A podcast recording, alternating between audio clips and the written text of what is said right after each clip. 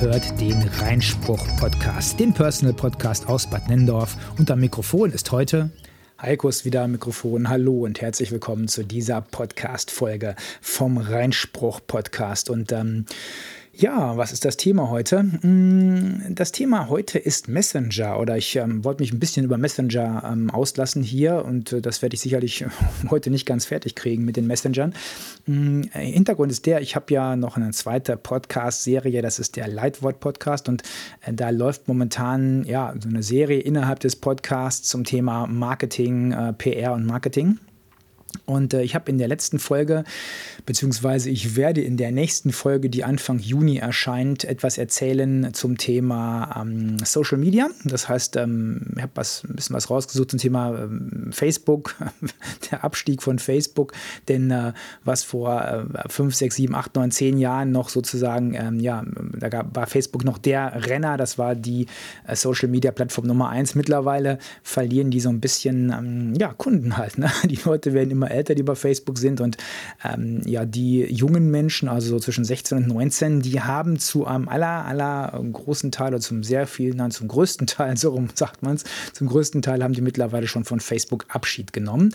Und deswegen ist die insgesamt die äh, Verbreitung von Facebook in der, mm, ja, in der deutschen Öffentlichkeit, also der, der Anteil der, ähm, der Deutschen, die Facebook nutzen, in den letzten Jahren zurückgegangen.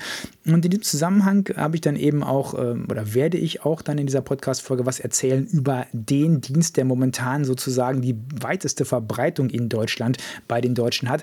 Und das ist in der Tat WhatsApp. Und ähm, ich bin kein Fan von WhatsApp. Das werden ja einige schon mal wahrscheinlich gehört haben. Und ähm, ich habe auch meine Gründe dafür, also ähm, die werde ich auch oder habe ich auch zum Teil schon in dieser Podcast-Folge dann ähm, ja, ähm, erzählt.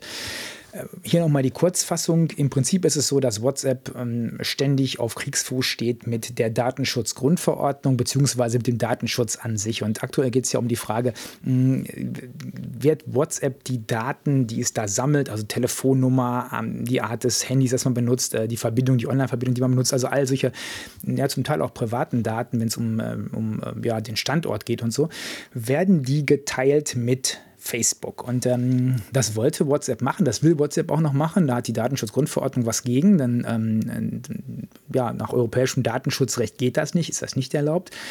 Da scheint jetzt WhatsApp aber relativ egal zu sein. Äh, also auf der einen Seite haben sie zwar gesagt, ja, wir halten uns dran, auf der anderen Seite scheint es doch so zu sein, dass sie eben ja, sich vielleicht nicht dran halten. Alles ein Problem auf jeden Fall. Und äh, für den privaten Nutzer ist es eigentlich vollkommen egal. Also gut, wenn es mir egal ist, ob all die, die in meinem Adressbuch sind, ganz egal, ob sie bei WhatsApp sind oder nicht, dann doch bei Facebook irgendwann landen, äh, zumindest mit ihren Daten, könnte mir ja theoretisch egal sein, habe ich nichts von, mich wird keiner deswegen verklagen, wahrscheinlich. Ähm, hätte wahrscheinlich auch wenig Aussicht auf Erfolg, weil die allermeisten ja eh bei WhatsApp sind. Also ähm, ich sag mal so knapp 70 Prozent der Leute, mit denen ich kommuniziere, werden wahrscheinlich sowieso bei WhatsApp sein. Und die anderen, gut, ob da dann einer sagt, pass auf, ich verklage dich jetzt, weil in deinem Adressbuch stehe ich und du hast mich nicht gefragt, ob deine, nein, ob meine Daten an WhatsApp weitergeleitet werden oder beziehungsweise an Facebook weitergeleitet werden dürfen. Für den Privathaushalt, glaube ich, weniger interessant, obwohl man sich dann schon fragen muss, wollen wir das denn? Also ist, ist es das, was, was wir wollen, dass unsere Daten oder dass alle Daten, die dann so äh, adresstechnisch im Handy drin sind, dann irgendwann bei Facebook in Amerika landen und von da aus dann im Prinzip auch nicht mehr einzufangen sind? Ein bisschen anders ist es, ähm, wenn wir uns das im professionellen Bereich anschauen, also im Firmenbereich, Unternehmensbereich.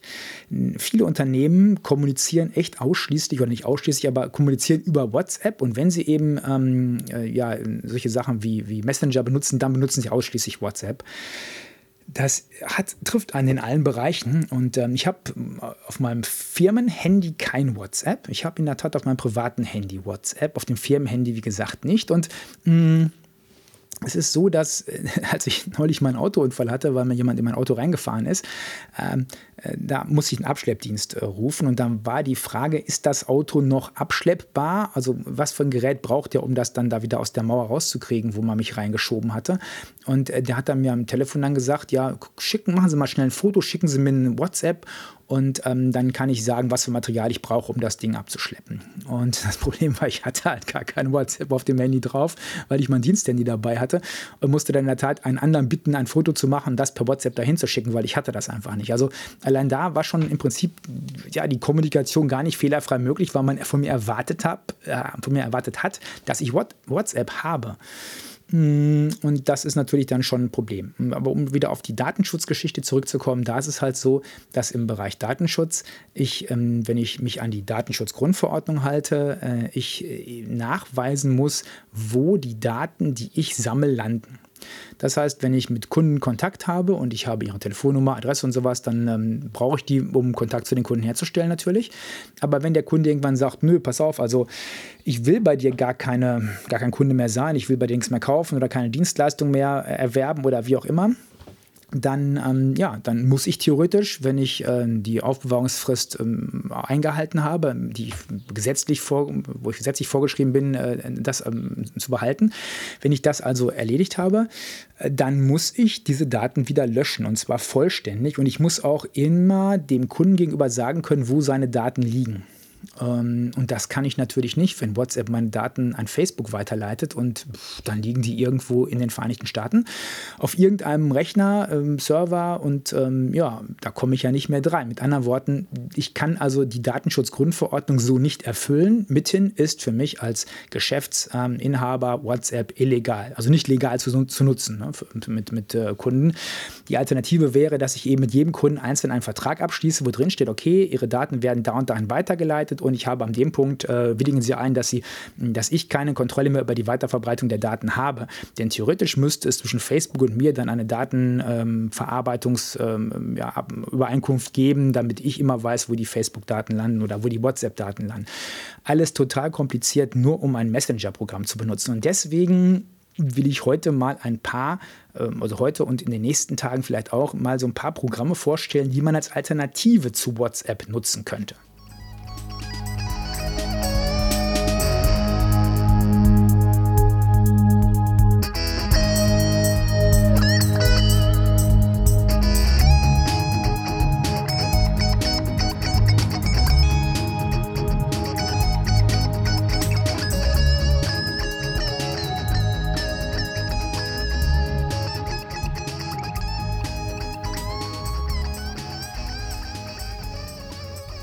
Die Sache ist eigentlich ganz einfach. Wenn wir keine Alternative zu irgendetwas haben, dann müssen wir das benutzen, was es gibt. Das ist ganz einfach. Also wenn nur eine Straße zum Ziel führt, dann muss man halt diese Straße nehmen oder man kommt nicht am Ziel an. Hm, das war zum Beispiel vor etlichen Jahren noch so beim Telefonieren. Telefonieren ging über die Deutsche Post, also gab es auch keine anderen Anbieter. Und äh, wer die Deutsche Post nicht, nicht haben wollte, also wer nicht bei der Deutschen Post Kunde sein wollte, der konnte halt nicht telefonieren. Der musste halt äh, ja, Briefe schreiben oder sowas. Wobei die auch über die Deutsche Post damals, damals verschickt wurden. Also um die Post kam man halt nicht rum. Nun heute haben wir es ja Gott sei Dank anders. Es gibt verschiedene Anbieter, die Briefe verschicken. Ich kann mir also einen aussuchen. Ich kann verschiedene Telefonanbieter aussuchen. Also ich habe die Wahl, wenn es darum geht, irgendwelche Sachen zu verschicken. Also selbst bei Paketen kann ich ja x verschiedene Paketdienste mittlerweile wählen. Und genauso ist es eben auch bei Messengern. Äh, da kann man auch x verschiedene mittlerweile wählen. Also gibt es eigentlich keinen Grund zu sagen, wir müssen jetzt alle WhatsApp benutzen. Die einzige Ausnahme ist vielleicht, ja, das haben halt am meisten Leute momentan. Und das ist sicherlich das Top-Argument momentan, ähm, dass man einfach die meisten Bekannten nur erreichen kann, wenn man WhatsApp nimmt. Aber wenn jetzt die Bekannten auch wechseln würden zu einem anderen Messenger, dann wäre es ja eigentlich ganz einfach. Dann könnte man auch da kommunizieren. Und mh, das Schöne ist, die allermeisten Messenger außerhalb von WhatsApp sind auch kostenlos, haben natürlich auch einige Vor- oder Nachteile. Und wir wollen uns jetzt ein paar von diesen Vor- oder Nachteilen mal anschauen. Und anfangen möchte ich mit Telegram. Telegram habe ich schon seit ähm, einigen Jahren und ähm, benutze das auch ganz gerne. Mm, und es ist, glaube ich, auch neben WhatsApp einer von den Diensten, die am weitesten verbreitet sind. Also ähm, da kann man schon relativ viele mit erreichen. Ich habe einen, einen ziemlich großen Freundeskreis mittlerweile. Telegram hat ein paar ja, Vorteile. Zum Beispiel kann man in Telegram riesige Gruppen mit x tausend Menschen kann man sozusagen erstellen. Das ist deutlich mehr oder es gibt deutlich größere Gruppen als in WhatsApp. Und es gibt auch schon zahlreiche Gruppen, ähm, ja, die, wo man sich dann einwählen kann und äh, bei denen man dann sozusagen mitlesen kann. Ähm, das heißt also, richtige Nachrichtengruppen gibt es auch. Das ist nicht nur mh, äh, private Gruppen, sondern es sind eben auch viele äh, mittlerweile von, äh, ja, von professionellen Anbietern, also der NDR zum Beispiel, WDR, die haben Telegram-Kanäle, über die sie halt Informationen verschicken. Also eine Eine Sache ist zum Beispiel, wenn ich bei NDR ähm, meine Postleitzahl in diesen Te Telegram-Kanal eingebe, dann kriege ich automatisch einen Inzidenzwert für, meine, äh, ja, für, meine, für meinen Landkreis bzw. meine kreisfreie Stadt äh, genannt. Und ähm, das ist schon ziemlich cool. Ähm, das ist so ein Bot, der funktioniert automatisch. Und es gibt auch einen zum Thema Impftermine, wo dann Impftermine, die frei sind, sofort per Bot rausgehauen werden. Also da gibt es ganz, ganz viele Möglichkeiten, die man mittlerweile eben ähm, nutzen kann über Telegram. Und ähm, natürlich, es gibt auch ein paar Anbieter oder ein paar äh, Inhaber von Telegram-Kanälen, die ja, die Telegram dann halt benutzen, um ähm, Verschwörungstheorien und all sowas zu verbreiten. Also so diese Leute, die dann glauben, die Erde ist eine Scheibe oder äh, WhatsApp äh, oder, oder ähm, äh, wie heißt das? Corona, genau, Corona existiert nicht. Äh, da ist bei WhatsApp die Wahrscheinlichkeit deutlich geringer, weil einfach die Gruppengröße kleiner ist bei WhatsApp. Und das heißt also, da kann ich eben nicht so große ähm, ja, Empfängerzahlen ansprechen wie über Telegram. Und deswegen ist Telegram eben für solche Verschwörungstheoretiker das Medium Nummer eins, wenn es darum geht, viele Menschen zu erreichen. Und es ist natürlich auch dadurch, dass ähm, ja keiner so genau weiß, wo die Daten da landen, ähm, auch relativ einfach ähm, Verschwörungen im Sinne von, ähm, ja, ich sag mal, also wirklich äh, Angriffe auf den Sozialstaat äh, zu starten. Das heißt also, irgendwelche Attentate zu planen oder Anschläge zu planen. Das wird auch ganz, ganz oft, wird äh, Telegram dafür genutzt. Denn in der Tat ist es so, dass keiner ganz so genau weiß, wo denn eigentlich die Telegram-Daten liegen. Also offiziell gehört das Ganze zwei Russen, aber es ist nicht in Russland beheimatet. Also ich glaube sogar, dass Putin ganz gerne Zugriff auf, die Telegram, auf den Telegram-Messenger und seine Daten hätte. Denn ähm, die Russen sind mittlerweile eben nicht mehr in Russland, sondern, hm, tja, keiner weiß so genau, wo, auf welcher Südseeinsel die hocken oder äh, in welchem Land und wo genau die Daten äh, abgespeichert werden. Das ist also alles so ein bisschen nebulös bei, ähm, bei Telegram. Und und ähm, deswegen sind auch viele Kritiker, sagen auch ja, also Telegram ist nicht standardmäßig verschlüsselt. Das heißt, eigentlich wird es unverschlüsselt ähm, übermittelt. Nur in geheimen Chats ist es dann verschlüsselt. Das macht aber fast kein Mensch, weil man es extra einstellen muss. Man weiß nicht, wo seine Daten gespeichert werden. Und ähm, das ist dann ein bisschen blöd halt. Und man, ja, eigentlich ist es kein dort sicherer als WhatsApp.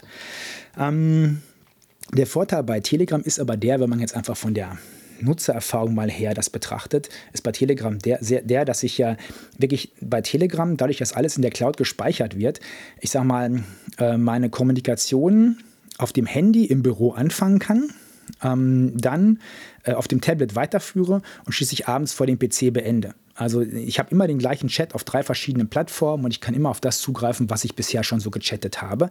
Das geht bei anderen zum Teil nicht oder es ist nicht auf allen Plattformen verfügbar. Das ist der große Vorteil bei Telegram, dass ich echt wirklich, also egal wo ich das habe, kann ich da mit weiterarbeiten auf Handy, Tablet, Computer, alles möglich ohne Probleme.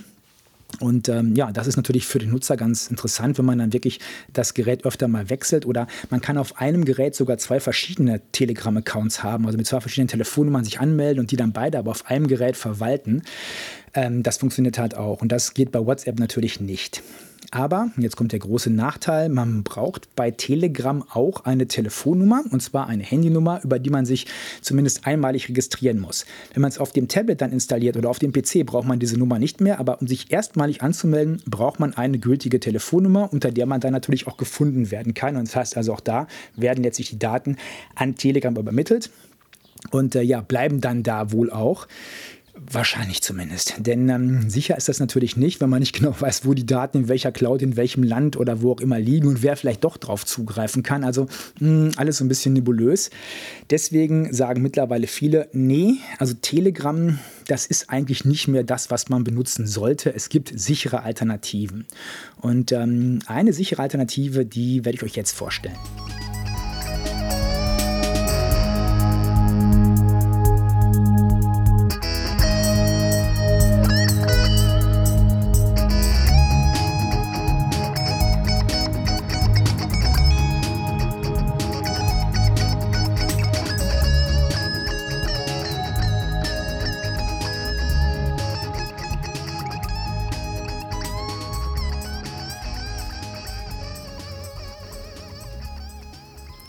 So, jetzt werden sicherlich einige gerade bei der Musik gedacht haben, hm, die sichere Alternative, die er vorstellen will, ist bestimmt Signal. Signal werde ich auch noch vorstellen, aber wenn ich so auf die Zeit schaue, nicht in der heutigen Podcast-Folge, dann in der nächsten Folge vielleicht. Ich habe in der Tat in den letzten Wochen, Monaten und auch Jahren etliche ja, Chat-Programme, Messenger-Programme ausprobiert. Und einer, den ich jetzt ganz zum Schluss gefunden habe, der auch aus äh, der Schweiz kommt, genau wie ein anderer großer Anbieter, der nennt sich Telegard. Telegard ist ähm, ja letztlich ein Messenger, der so aussieht wie WhatsApp ungefähr, nur in ähm, ja, so ein Weinrot statt eben das äh, Grün. Und der Vorteil von Telegard ist, ähm, dass man absolut keine Freunde bei Telegard hat, weil keiner das hat. Nein, das ist der Nachteil eigentlich. Der Vorteil ist in der Tat der, dass man sich da anmelden kann, ganz ohne äh, irgendeine Adresse oder Telefonnummer. Also ich brauche bei der Anmeldung keine Telefonnummer, keine Adresse.